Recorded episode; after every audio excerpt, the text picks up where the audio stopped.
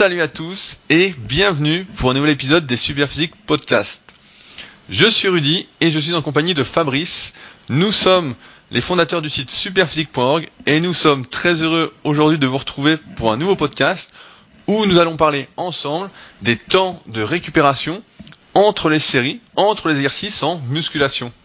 En effet, cette semaine, Fabrice a posté un message sur le forum Superphysique. Donc si vous ne connaissez pas, nous avons le plus vieux forum d'internet qui existe depuis 1999, donc avant les années 2000, qui est toujours en ligne et sur lequel nous postons et répondons aux questions régulièrement. Et il y a quelques jours, Fabrice a posté un sujet concernant les de récupération en se posant la question de pourquoi la plupart des coachs dans les salles de musculation conseillaient et faisait utiliser de faibles temps de récupération en musculation. Et il faut dire que ce sujet me connaît pas mal parce que si vous avez écouté mon précédent podcast sur les podcasts de Rudy Koya, j'ai commencé par coacher en salle et donc par me retrouver également confronté à devoir faire utiliser des faibles temps de récupération. Donc dans ce podcast, nous allons voir pourquoi justement les coachs conseillent des faibles temps de récupération à leurs clients, à leurs élèves. Nous verrons également la définition de l'intensité Qu'est-ce que l'intensité? On aura un bref rappel un peu compliqué, si vous n'avez jamais fait de physiologie, sur les bases physiologiques de la récupération entre les, séries par rapport aux filières énergétiques. Et enfin, on parlera de notre expérience personnelle avec des faibles temps de récupération. Qu'est-ce que ça a donné? Qu'est-ce que ça nous a apporté? Et euh, si on continue à les utiliser sur certains exercices, sur certaines séances ou pas. Salut Fabrice Salut Rudy alors Fabrice, peux-tu nous rappeler ton le message que tu as mis sur le forum? Oui, donc c'était un message euh, qui s'interrogeait, comme tu l'as dit, sur le pourquoi euh, en salle, quand il y a des coachs particuliers qui entraînent des gens, euh, les temps de récupération entre les séries sont plutôt courts. Et donc j'ai eu l'idée de, ce message parce que dans la salle dans laquelle je m'entraîne en ce moment, il y a pas mal de, de coachs personnels. Et en général, donc les temps de repos entre les séries sont assez courts. Et de temps en temps, euh, quand il y a un temps de repos, donc je regarde ce que fait le coach. Et on voit que bah, tout simplement euh, le coach euh, durant les temps de repos, bah, il rame. Il rame parce que bah, il faut tenir la conversation avec le client. Et bah, une fois que tu as fait la pluie et le beau temps pendant les premières séries, bah, les suivantes, tu sais pas trop quoi dire. Donc tu vois des fois il regarde son portable, des fois il discute de, je ne sais quoi, mais en, gros ils, ils, ils, se font un peu chier quoi entre les séries, disons-le clairement. Et puis en plus, ben, tu sens que le, le client, euh, il, est, moyennement content parce que tu t'imagines, tu l'imagines à sa place, il, a payé euh, peut-être une heure euh, ou une heure et demie et puis bah, il poirote entre les séries. Mais bon, ce, cas-là est, est, assez rare et en général, il y a plutôt vraiment peu de, de, temps de repos avec des séries qui sont enchaînées et puis des exercices variés qui sont enchaînés, pas toujours de, bon augure d'ailleurs, mais en général c'est plutôt comme ça. Et donc, mais c'est là que j'ai compris. Je me suis mis euh, à la place, à la fois de l'entraîneur et à, la place du client. Si le type il a qu'une heure pour s'entraîner et qu'en plus il paye un coach euh, bah, pour être entraîné, il n'a pas envie de se tourner les pouces pendant deux minutes euh, entre chaque série, même si peut-être c'est ce qu'il faudrait pour optimiser la prise de muscle, comme on le verra après. Et du coup, bah, je pense que ça encourage à avoir des temps de repos extrêmement faibles et c'est aussi pour ça que après les coachs euh, sont obligés entre guillemets de recommander ça parce que c'est ce qu'ils font en salle quand ils entraînent euh, les gens. Et un autre argument aussi, c'est que ben, quand les gens ils vont prendre un coach euh, personnel, comme ça coûte assez cher s'ils l'accompagnent de séance en séance, il faut qu'il y ait une transformation physique rapide. Et comme on le sait, la prise de muscle c'est assez long, à part quand on est débutant où on peut avoir des gains rapides. Mais par contre, il est relativement facile de perdre du gras facilement quand on commence euh, avec un surpoids. Et il se trouve que beaucoup de gens, particulièrement la clientèle féminine qui fait appel à un coach euh, perso, en général, elles ont un surpoids. Et donc, du coup, il est plus facile d'arriver à une transformation corporelle en perdant du gras. Et c'est plus facile de perdre du gras euh, en transformant la séance de muscu en un, un mix muscu-cardio, quoi avec des temps de repos courts. Et donc du coup, je pense que c'est encore euh, quelque chose qui va en faveur de temps de repos courts quand on est un coach perso, parce que ça permet d'avoir des résultats visibles plus rapide du fait de la perte de gras parce que les gens qui font appel au coach, euh, en général, c'est pas trop des athlètes qui cherchent la préparation physique, mais c'est plutôt des gens un peu en surpoids qui ont un peu d'argent et qui veulent se, remettre en forme. Et donc je pense que c'est les deux arguments qui vont euh, en ce sens-là. Et euh, bah, nous, on va voir dans ce podcast qu'il ne faut pas forcément suivre ces recommandations-là et ce que les coachs perso vont faire en salle, parce que nos motivations sont différentes et nos euh, contraintes sont différentes également. C'est marrant, donc j'ai donné des anecdotes. C'est le moment des anecdotes, donc ouvrez bien grand les oreilles. Mais ce que tu dis, c'est assez juste. Comme je disais, bah, j'ai commencé en fait par entraîner en salle, en plus du petit site que tu m'avais fait à l'époque, coach-perso.fr. Et euh, c'est vrai que quand tu es en salle et que quelqu'un vient te voir pour que tu le coaches, souvent déjà il a un temps limité. Donc tu vois, il va avoir une heure. Et ce qu'il faut savoir, c'est que, comme tu disais, le prix d'une séance de coaching, il n'y a personne qui met moins de 40, 50 euros de l'heure. Alors certains vont dire c'est beaucoup, etc. Mais quand on est à son compte, euh, qu'on a son entreprise, en gros on divise par deux. Et comme on peut pas faire 10 heures par jour, bon bah c'est pas super bien payé, c'est assez normal en gros. On arrive à un salaire moyen. Profites-en pour préciser, euh, pour, pour, préciser un peu les choses. Déjà, faut, il y a le coût du déplacement, parce qu'il faut que tu te déplaces pour faire euh, ton cours à la TVA éventuellement selon ton statut. Et il y a aussi que des fois le coach doit reverser une petite commission à la salle euh, également, faut le savoir, parce que la salle autorise pas forcément n'importe quel coach à faire son business euh, à l'intérieur. Donc tout ça, ça grève ce qui reste au final pour le coach. Bah, c'est vrai que après moi à l'époque quand je faisais ça, donc c'était en 2006, c'est l'année où j'ai eu mon diplôme. Euh, il y avait deux types de choses pour les salles. C'est soit il y avait un loyer fixe, donc moi j'étais vraiment contre parce que ça obligeait vraiment à forcer pour avoir des clients, ou sinon, tu donnais un pourcentage. Et moi, j'étais plus au pourcentage. À l'époque, je donnais 20% de ce que j'avais. Donc, je prenais 40 euros de l'heure et je donnais bah, un peu moins de 10 balles. Donc, à la fin du mois, je disais voilà, j'ai fait tant d'heures. Ils voyaient, puis je donnais euh, ce qu'il y avait. Et donc, ce qui se passe effectivement, c'est qu'il y a le déplacement. Donc, j'ai eu plusieurs cas. J'ai eu d'abord, donc, j'ai marché avec cette salle qui était à 15 minutes en vélo de chez moi. Donc, à 5 minutes en, voiture. Et donc, j'avais euh, mes élèves. Et donc c'est vrai qu'ils avaient qu'une heure et contre les séries, donc moi ça va, je suis assez bavard, j'arrive à parler de tout, je suis assez ouvert. Et c'est vrai que contre les séries, certains en fait bah, s'ennuyaient, disaient bon bah on y retourne, on y retourne. Toi ils étaient pressés en fait. Et c'est vrai que dans l'image, dans l'imaginaire collectif, on a cette idée que une séance de sport, on doit absolument transpirer, on doit absolument en chier, on doit absolument finir rincé. Et alors qu'en musculation, on sait, et on va en reparler après, ce qui compte, pour prendre du muscle sur moyen long terme et de la force, bah, c'est de progresser. Et ça, ça n'implique pas de courir d'appareil en appareil. Mais c'est vrai que quand t'as qu'une heure, les gens en général, moi je les avais le midi ou le soir avant qu'ils rentrent chez eux, quand ils venaient le midi, ben, ils venaient sur leur pause de travail, donc ils étaient pressés. Fallait qu'ils viennent s'entraîner, fallait ensuite qu'ils mangent et qu'ils repartent au travail. Donc il n'y avait pas le, le temps en fait de dire bah voilà là on prend trois minutes euh, parce que faut que tu prennes trois minutes parce que t'en as bien forcé, on est en tel cycle de progression, etc.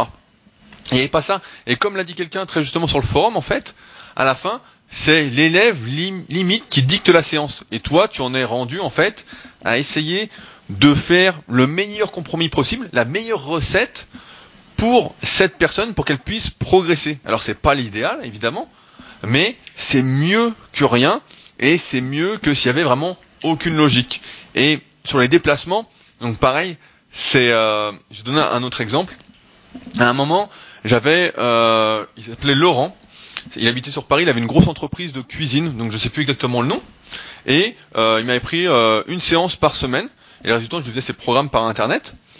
Et euh, donc je me prenais une heure de train pour y aller, une heure pour rentrer. Et en fait, il n'avait pas de matériel. Il s'entraînait chez lui. Donc j'avais réussi à lui faire acheter euh, une petite barre Z, deux haltères, mais il n'avait pas de place pour un banc car il voulait pas acheter de banc, pas de repose-barre, etc. Et donc dans ces conditions, en fait, lui, pareil, il avait comme je disais, il avait cette idée en fait qu'une séance de sport devait être fatigante, etc. Et l'un de ses objectifs, c'était de réaliser 100 pompes sans s'arrêter. Et donc forcément, bah, on en était rendu à faire un entraînement suivant en fait sa demande et pas forcément ce qui était le plus efficace. Alors, on en était à enchaîner vite les exercices, euh, à enchaîner vite euh, les séries avec 30 secondes, une minute de récupération. Donc, on discutait un petit peu effectivement de la pluie et du beau temps, mais euh, très peu, parce qu'il fallait que pendant une heure, il enchaîne, il enchaîne, il enchaîne, avec le peu de matériel qu'il avait. Et l'une des façons de corser la difficulté de son entraînement avec très peu de matériel pour qu'il ait un peu de résultat, donc lui il n'était pas en surpoids, il était assez mince, et ben c'était de prendre de faibles temps de récupération. Sinon, si on avait pris 2-3 minutes en faisant des séries pratiquement sans matériel, bah ça n'aurait eu euh, que très très peu d'effets déjà que ça a peu d'effets d'enchaîner avec peu de récupération des séries euh, au poids du corps. Et ouais, c'est en fait, on en arrive en fait à ce que le client en fait dicte sa séance ou presque, mais c'est en même temps le travail d'un coach que de s'adapter, de proposer le meilleur compromis à son élève ou à son client, parce que de toute façon, l'idéal qui existe en théorie n'est pas applicable par la plupart. C'est ce que je dis à mes élèves en coaching quand les gens viennent me voir pour être coachés sur Internet avec tous les suivis à distance que je fais. Je leur dis voilà, on va faire le meilleur compromis possible parce qu'aujourd'hui, tu travailles, t'as pas un temps illimité pour t'entraîner, euh, tu as des contraintes, par exemple, tu as peut-être euh, également une vie familiale, peut-être une vie sociale qui est, euh, comment on peut dire, je trouve plus le mot, mais une grande vie sociale, tu sors régulièrement dans la semaine, et donc forcément, tu vas pas avoir le même rythme euh, d'entraînement ou le même sérieux sur l'alimentation qu'un jeune de 18 ans qui est dans les études, qui fait des études où ça va encore, c'est tranquille, il a pas trop besoin de travailler, et où en fait, bah, c'est pratiquement le point fort de sa journée, l'entraînement, alors que pour quelqu'un qui a 30, 40 ans, qui bosse, qui a des ambitions, etc., bah, c'est plus le moment de prendre soin de soi. Et la prise de muscle, la progression, c'est pas secondaire, mais pratiquement en fait. Et c'est ce que je disais bah, dans le podcast que j'ai sorti euh, dimanche sur YouTube. C'est que nous, euh, avec Superphysique, et anciennement avec Smart Way Training, nous on vient d'un monde en fait où nous on cherchait tous à progresser quoi. On était, on avait tous la rage, on avait tout ce truc, et aujourd'hui comme c'est devenu une mode, également, beaucoup de personnes, et je m'en suis rendu compte au fil des années, ne sont pas dans cette optique de progresser, mais juste en fait de prendre soin d'elles, etc. Et c'est pourquoi peut-être la plupart des coachs. Donc là, je les excuse un petit peu ou pas, mais bah en fait, comme tu disais, les gens viennent pour transpirer, pour perdre du poids, etc. Viennent pas spécialement pour progresser de la meilleure des façons. Et dans ce cas-là, bah il n'y a pas trop d'intérêt de faire l'entraînement optimal entre guillemets pour faire progresser euh, ses élèves ou ses clients. Alors après, moi, c'est pas mathématique parce que moi, j'essaie vraiment de sélectionner mes élèves, euh, ceux qui veulent progresser, vraiment se transformer, etc. Même si c'est pas de la manière optimale, etc. Faut que ce soit quand même qu'il y ait du sérieux et de la motivation. Mais pour beaucoup de personnes, notamment en salle, c'est pour ça que j'ai arrêté en salle aussi, parce que ça me correspondait pas justement de proposer l'entraînement que l'entraînement idée reçue que la personne voulait.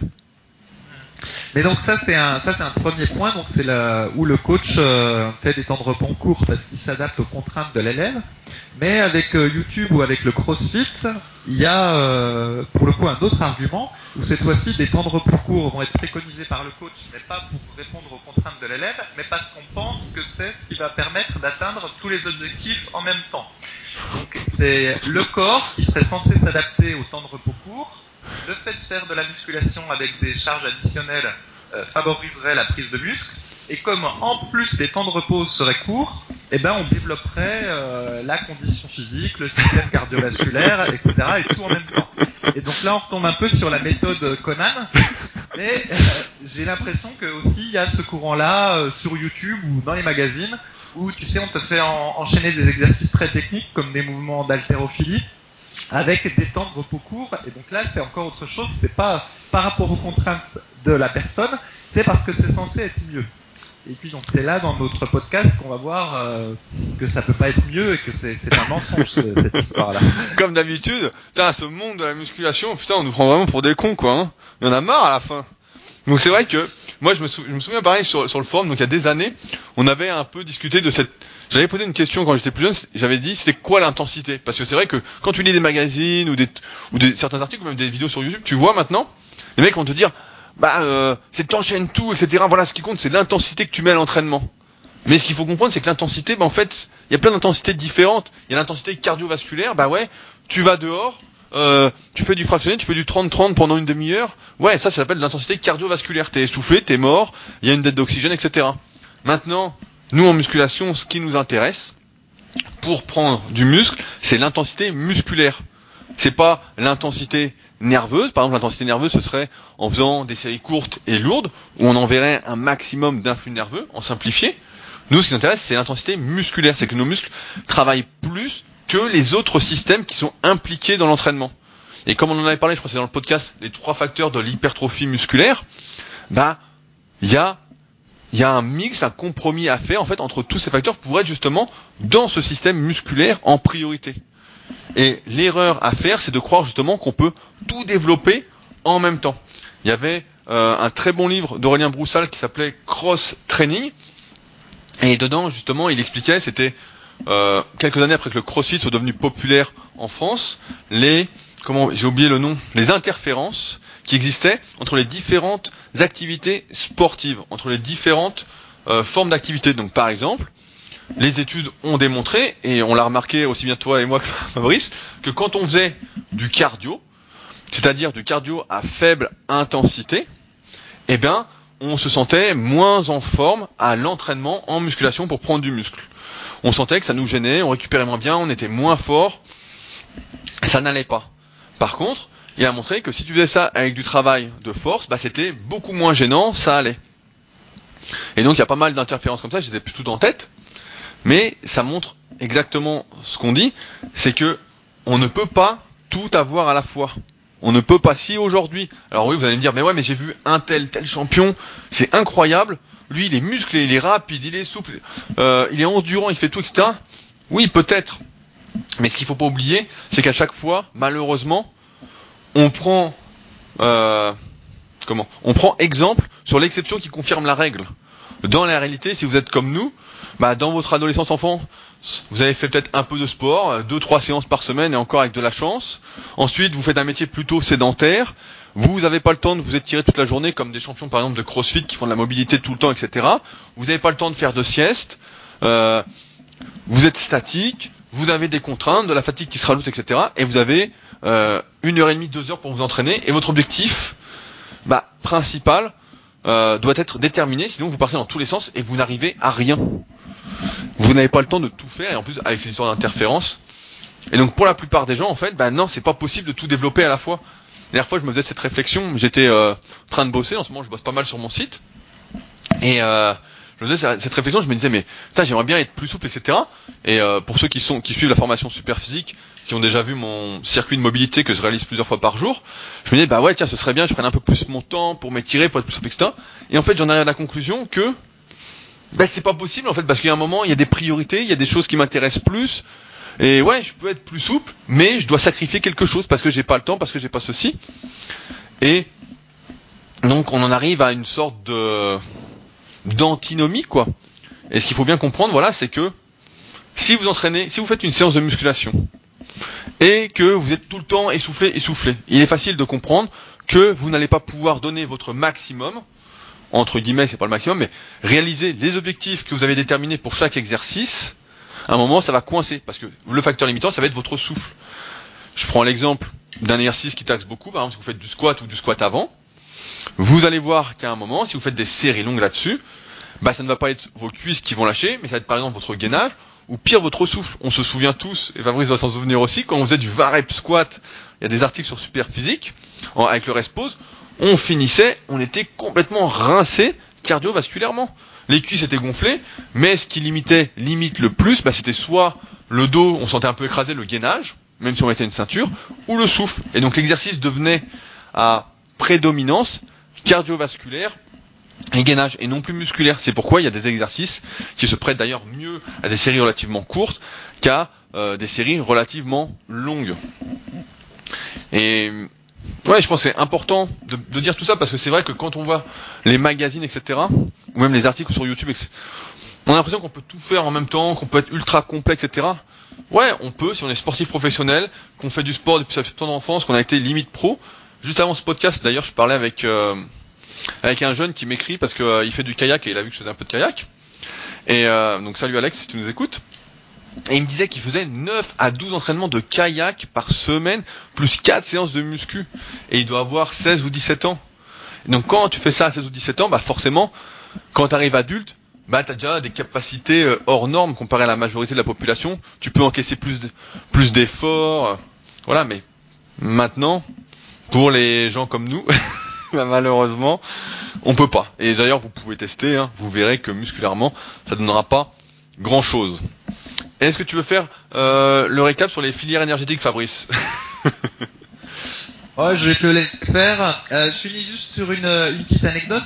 Donc, euh, comme j'approche de la quarantaine, je me suis amusé à essayer de refaire certaines performances que j'avais quand j'avais 18 ans. Je parle au niveau cardio, pas au niveau muscu. Et donc notamment en termes de corde à sauter, quand j'avais temps, j'avais réussi à faire 30 minutes de corde à sauter d'affilée. J'avais aussi fait un semi-marathon en un peu plus d'une heure 30 minutes. Bref, j'avais quelques petites performances dont j'avais souvenir à cet âge-là. Et donc, euh, en entraînant euh, spécialement en cardio plus de la muscu, j'ai réussi à refaire toutes ces performances euh, il n'y a pas très longtemps, donc j'étais content. Et il y en avait une autre que je voulais refaire, c'était le grand écart entre deux chaises. Et donc, je, me suis dit, puisque j'ai réussi avec le cardio, je vais bien réussir à retrouver ma souplesse également.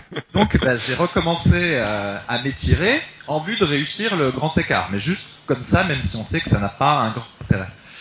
Ben là, bah, pour le coup, euh, là,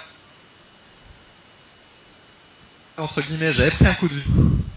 La souplesse n'était plus du J'en avais trois ans et que ça allait me prendre un temps fou. Bah, pour le coup, bah, j'ai fait le même raisonnement que toi, euh, tu as dit tout à l'heure. Je dis bon, ça, je laisse tomber. Euh, je peux pas être bon partout. Ça n'a pas grand intérêt de réussir à nouveau le grand écart, donc ça, j'abandonne.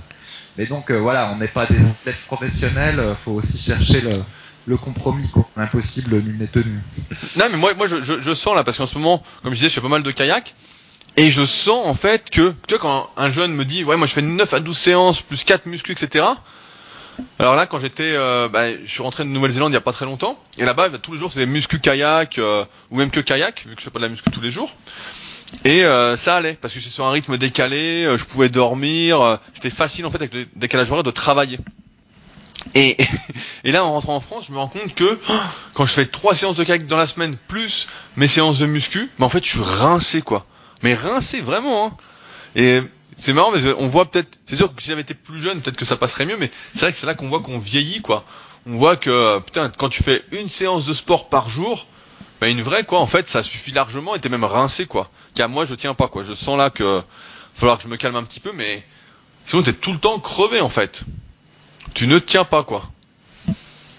Euh, donc maintenant, je voulais faire un petit point sur euh, les bases physiologiques de la récupération entre les séries. Donc je vais essayer de pas vous endormir, de le faire assez rapide. On avait fait un article sur Superphysique qui s'appelait justement combien de temps de récupération faut-il prendre entre chaque série? Et on avait justement expliqué les différentes filières énergétiques.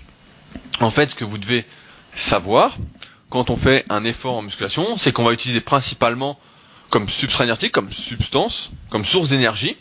On va utiliser de la créatine et ensuite du glycogène. Et on sait, les études ont montré en effet qu'avec des efforts comme ça, de forte intensité musculaire, donc pas cardiovasculaire, eh bien, il fallait plusieurs minutes pour récupérer de son effort. Il y a même des études, je me souviens quand j'étais plus jeune et que je lisais pas mal d'études scientifiques, qui montraient que après un effort jusqu'à l'échec, il fallait énergétiquement environ 8 minutes pour retrouver ses stocks de créatine phosphate. Tout ça pour dire qu'en fait, les faibles temps de récupération vont, comme on en avait déjà parlé dans d'autres podcasts, dans des précédents podcasts, si vous n'avez d'ailleurs pas écouté, je vous invite à les écouter, mais que si on prend vraiment très peu de récupération entre chaque série, on va en arriver à négliger le facteur le plus important de la progression en tant que pratiquant naturel, c'est-à-dire la tension mécanique et à favoriser en fait ce qu'on appelait le stress métabolique. On va faire des séries en fait en étant, en n'ayant pas récupéré. Alors après, on pourra parler peut-être dans notre podcast de l'intérêt de cumuler un certain tonnage de sa séance, de s'entraîner avec une récup incomplète.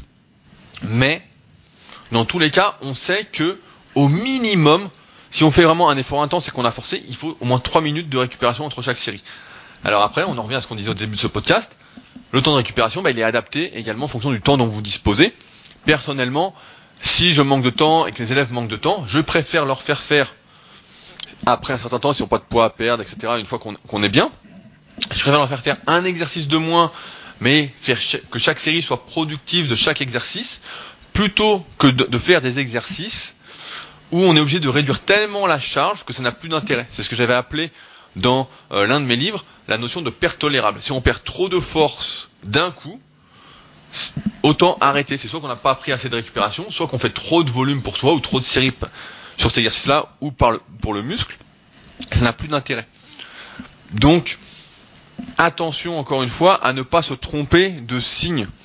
Là, ça me fait penser, je viens de réécrire un article sur la congestion en musculation sur euh, mon site rudicoya.com.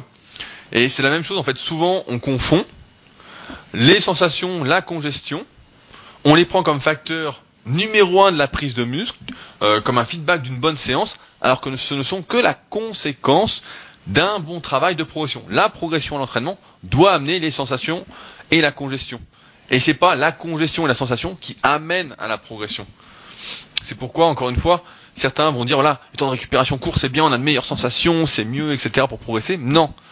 On inverse en fait cette relation de cause-conséquence et on se retrouve bah, quelques heures après sa séance, si on a misé avec des faibles temps de récupération sur la congestion, etc., avoir l'impression en fait d'avoir absolument rien fait. Alors que si vous avez fait vos séries, bah, je sais pas, je prends un exemple à la con, mais vos séries de 10, je sais pas, au développé couché, avec euh, 3 minutes de récupération, vous allez sentir que le lendemain, si vous êtes par exemple, je sais pas, en milieu de cycle de progression ou en fin, que vous avez des courbatures opaques, que vous avez travaillé.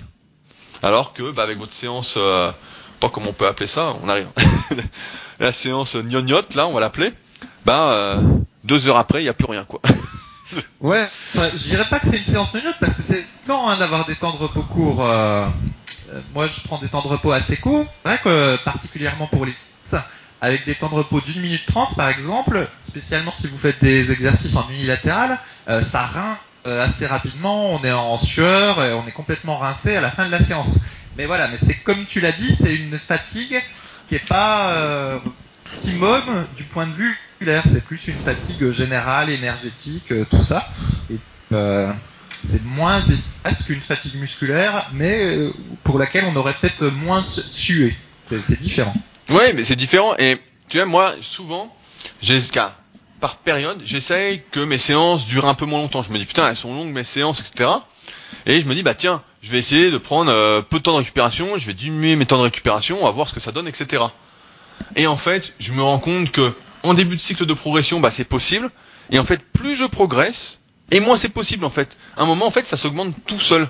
Et j'ai remarqué, pareil, au fil du temps, à force de prendre muscle, etc., que si je prenais de faibles temps de récupération, bah, j'étais obligé de réduire mais vraiment énormément mes charges de travail, donc ma tension mécanique, parce qu'en fait je congestionnais, je gonflais, et que bah on peut dire, et je l'ai lu pas mal aussi dans divers ouvrages, notamment un ouvrage qui était sur le soit la perche, qu'à partir d'un moment, bah, trop de muscles en fait étaient gênants.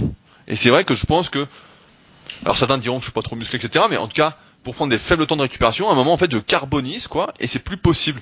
Et c'est vrai que souvent j'essaye de faire ça. Chaque année je me dis allez, je vais réduire ma durée d'entraînement, je vais prendre que une minute ou une minute trente, je vais enchaîner, enchaîner, enchaîner.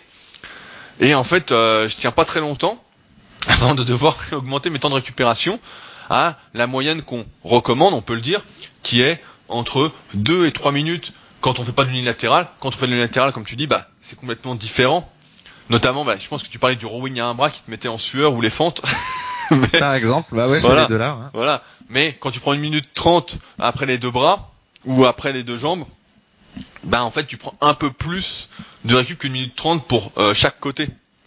Donc au final on en arrive à ces euh, 2 minutes, 2 minutes 30, 3 minutes de récupération pour chaque côté. On arrive à la moyenne de ce qu'on recommande. Mais c'est vrai, souvent on se dit bah ouais on s'entraîne, euh, c'est long, c'est long, c'est long. Mais dans ce cas-là, si vous manquez de temps, mieux vous sauter un exercice, car enlever un exercice de votre séance, et mieux vous faire les choses correctement, que chaque série compte, que chaque exercice compte, plutôt que de courir après le temps, etc. En tout cas, si vous souhaitez prendre du muscle et de la force. La musculation, c'est pas courir en fait. Ça, faut bien, faut bien le comprendre. C'est pas de la course à pied. Donc, euh, soit vous faites de la muscu pour prendre du muscle, soit vous faites de la course à pied pour courir. Alors après, vous pouvez me dire, bah, je fais du crossfit, etc. Et dans ce cas-là, bah, si c'est votre objectif, évidemment qu'il faut faire des watts, il faut prendre peu de récupération, mais il y a également un travail de force qui se fait en crossfit. Donc, je suis pas le meilleur spécialiste, euh, loin de là. Mais voilà, il y a un travail de force qui se fait avec plus de récup pour justement créer un nouveau potentiel à pouvoir utiliser, à être après plus facile sur ces charges de travail qui sont présentes normalement dans, dans les WOD. Mais euh, ouais, ouais, à chaque fois j'essaye et moi ça marche pas. Je sens même dans les activités sportives. Après, on a nos antécédents. J'ai un pote, lui c'est euh, l'inverse de moi. Pendant toute son adolescence, il a fait des sports où il devait euh, résister, des sports en aérobie. Et en fait, on avait remarqué quand on s'entraînait ensemble que jusqu'à euh, 15 répétitions, bah, j'étais meilleur que lui, quoi. Et en fait, passer 15 répétitions, bah, il me passe devant. Et pareil, on avait fait des tests sur le watt bike, on avait fait des tests au kayak, on avait fait des tests euh, sur le rameur, etc. Et en fait, jusqu'à 30 secondes, bah moi j'étais devant parce que c'est vrai que mes antécédents, c'est le sprint, c'est des efforts de courte durée, et euh, ma génétique, c'est un peu ça aussi. Hein. Mon père a toujours été très rapide, mon frère aussi, mon grand-père aussi, on a toujours été très très nerveux. Et lui, par contre, dès que ça dépasse 30 secondes, bah, en fait, il ne crame pas. Mais vraiment, c'est, euh, il tient, il tient, il tient, il résiste quoi. Et ça, je pense, il y a une grosse part de génétique, il y a une grosse part d'antécédents qui joue là-dedans, qui fait que euh, on en arrive de toute façon toujours à la fin à la même conclusion. Il y a des bases à suivre qui sont là, bah, dans ce podcast. On vous dit voilà, prenez 2 à 3 minutes de récupération entre chaque série, ça va se faire tout seul. Alors après, à moins que vous débutiez complètement en musculation, et dans ce cas-là, vous n'avez pas besoin de prendre d'aussi longtemps de récupération, ça va se faire progressivement. Au début, comme on n'arrive pas trop à forcer, qu'on n'est plus dans l'apprentissage technique, on peut prendre des temps de récupération beaucoup plus courts. Mais au fur et à mesure que vous allez progresser, que vous allez forcer, bah, ça va s'augmenter tout naturellement. Et à terme, vous allez devoir personnaliser aussi euh, votre temps de récupération entre les séries par rapport à vous, donc vos contraintes, comme dit Fabrice, qui prend des faibles temps de récupération parce que euh, il veut bosser son cardio en même temps et que la prise de muscle c'est plus sa priorité. Euh, et devoir personnaliser voilà par rapport à vos antécédents, vos objectifs, votre vie, pour que ce soit le meilleur compromis pour, vous et que ce soit votre équilibre, tout simplement. Mais voilà, si, si c'est là, je finis là-dessus, je te laisse la parole après Fabrice. Mais si l'objectif c'est la prise de muscle, surtout voilà, ne confondez pas euh, course à pied et euh, entraînement euh, de musculation quoi. Oui, je voulais rebondir. Tu parles de la personnalisation. Je vais parler d'un autre aspect euh, qui est plus mental. C'est celui du, c'est celui du flow. Donc pour ceux qui connaissent le concept, donc le flow, F-L-O-W, en gros, c'est un espèce d'état qu'on a euh, quand on a une, une hyper concentration, qu'on est, est, complètement focalisé euh, dans quelque chose et qu'on on prête plus trop attention à ce qui nous entoure et qu'on est dans sa bulle. Donc c'est un concept qui s'applique à tout. Et euh, j'ai remarqué que je l'avais euh, assez facilement euh, quand je m'entraîne en, musculation, à condition de ne pas avoir non plus des temps de repos trop importants. Et par exemple, pour faire du concret, si jamais je vais travailler du squat lourd, le, temps de repos qui serait peut-être optimum pour moi, ce serait entre 3 et 5 minutes pour que je puisse bien récupérer entre les, les et utiliser le poids le plus lourd possible. Mais le problème, c'est que environ à partir de 2 minutes 30 ou 3 minutes, je commence à perdre ma, concentration et je suis plus dans, la séance, j'ai plus le flow. Alors que si je, je suis en dessous de 2 minutes 30, j'arrive à peu près à rester concentré et en même temps à récupérer euh, euh, entre guillemets relativement bien. Et donc du coup, ben, dans mon cas, le temps de repos euh, optimum pour des séries lourdes de squat, ce serait plutôt entre 2 minutes et 2 minutes 30 pour conserver euh, la concentration. Et en fait, avec le temps, j'ai compris que sur la plupart des exercices, un bon temps de repos pour moi était autour d'une minute 30. C'est un, un compromis. Idéalement, il faudrait plutôt que ce soit entre 2 et 3, comme l'a dit Rudy, si tant est que je dispose de temps limité pour ma séance. Mais ben, avec ce facteur concentration, eh ben, je préfère avoir des temps de repos aussi plus courts pour avoir une concentration pleine dans la séance. Je sais pas si tu ouais, ouais, ouais, mais, je, dis. mais je, comprends tout à fait ce que tu dis. C'est vrai que j'ai remarqué ça. Alors après, moi, j'ai la chance, comme euh, j'ai ma salle qui est sur un site Super Physique Gym, c'est que quand je m'entraîne, il y a des mecs qui sont dans le même état d'esprit que moi, donc ils prennent pas mal de récup aussi, et donc on discute, on s'encourage, etc. Donc ça me gêne pas trop, mais le flow, c'est marrant que t'en parles parce que j'en ai parlé justement dans mon podcast de lundi, justement du, du flow. Quand je fais mon kayak, je suis vachement là-dedans.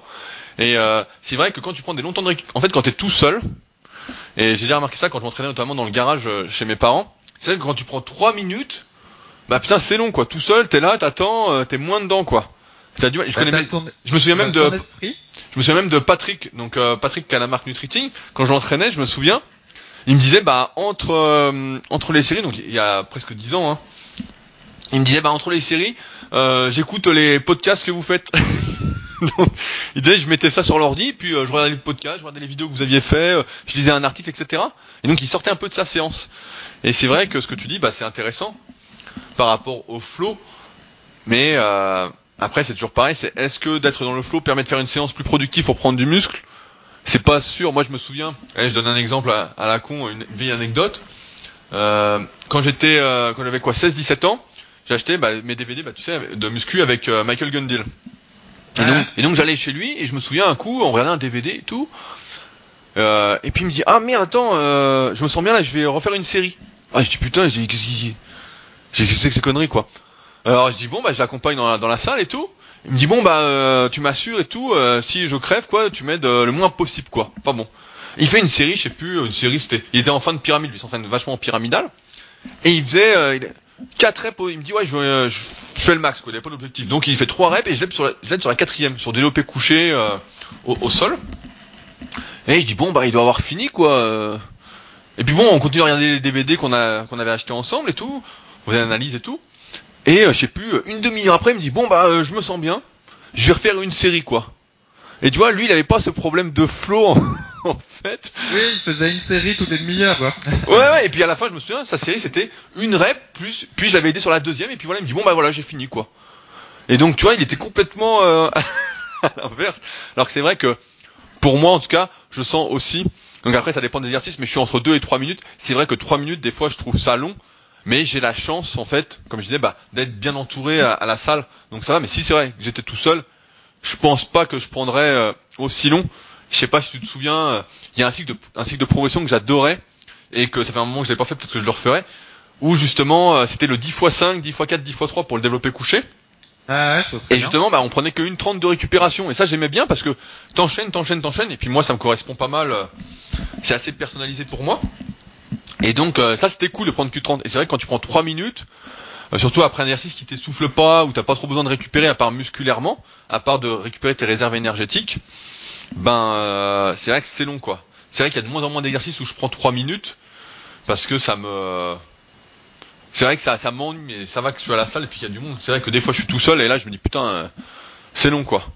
Ah ouais, ben, en force athlétique, euh, ils prennent euh, des fois même 5, euh, 8 minutes, voire 10 minutes. Bon après, quand on prend trop aussi, un autre facteur, c'est qu'on perd euh, l'échauffement, entre guillemets, et après au niveau articulaire, ça peut être difficile. faut trouver le, bon compromis, mais entre deux séries de soulevés de terre lourds, je sais pas combien prenait Gilles Pinero, mais je serais pas étonné qu'ils prennent entre 5 et 10 minutes. Ouais, ouais, bah largement. Après, dans les salles de power, ce qu'il y a, c'est que souvent les mecs s'entraînent ensemble. Donc euh, ça s'encourage ta gueule, donc tu restes chaud en fait, tu restes dans l'ambiance, tu restes dans le flow comme on dit. Tu vois euh, Malheureusement, bah, il y a Joseph Pogny qui est mort il y, a, pas très longtemps. Lui recommandait de prendre jusqu'à 15 minutes de récupération entre ces séries au développé couché. Mais pareil, il était dans une salle de power où les mecs faisaient tous le développé couché le même jour, faisaient le truc. Donc tu restes dedans en fait, c'est facile. Mais quand t'es tout seul en fait, bah là c'est beaucoup plus compliqué quoi. Alors après on va parler de motivation etc. J'ai prévu euh, un podcast là-dessus la, la, semaine prochaine. Mais euh, c'est vrai que il faut d'abord, comme tu dis, bah, rester dans sa séance. Et il y en a pour certains, bah, ça va être peut-être de prendre une trente de minutes, d'autres trois minutes, et puis il y en a qui vont arriver à rester dans leur séance en prenant bah, une demi-heure sans, euh, broncher. Mais c'est vrai qu'à l'époque, ça m'avait énormément surpris parce que euh, je, je disais, putain, mais qu'est-ce que c'est l'entraînement, quoi. Et c'est vrai que lui privilégiait à l'époque, maintenant je sais plus comment il s'entraîne, mais énormément la tension mécanique, quoi. Chaque série devait être euh, réalisée en pleine possession de ses moyens, quoi.